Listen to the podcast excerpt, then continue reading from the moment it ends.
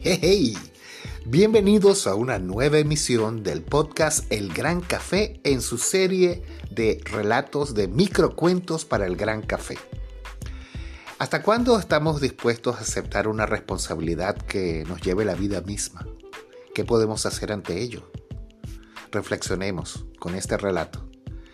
Bienvenidos, soy Eric Burger. Pónganse cómodos y disfruten en los próximos minutos donde seré vuestro anfitrión. El Gran Café.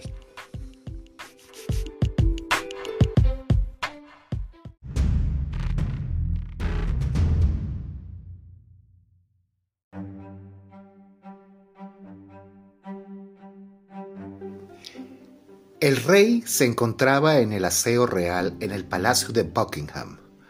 De un termo sacaba un pequeño dispositivo que contenía un micrófono dentro de un chicle que se instalaba directamente en la boca al masticarlo.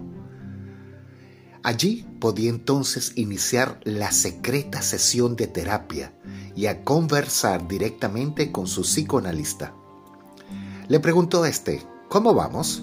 Y él le dijo, ¿cómo voy? Porque en realidad con la renuncia de esta desgraciada de primera ministra, ahora me ponen en esta situación que nunca en la historia se había dado. Bien, ¿y cómo te sientes? le dijo el psicoanalista. Es que ese rey no tiene nada que ver con ser príncipe. Vivía una vida sosegada, tranquila, me divertía, iba y venía a mis anchas, tenía mis compromisos, sí, claro, pero nada que ver con ser rey. Mi pobre madre lo sabía y por eso no abdicaba. Esto es demasiado para mí. El psicoanalista le dijo, tómese un whisky. Y éste le respondió, ¿y qué cree que estoy haciendo mientras hablamos?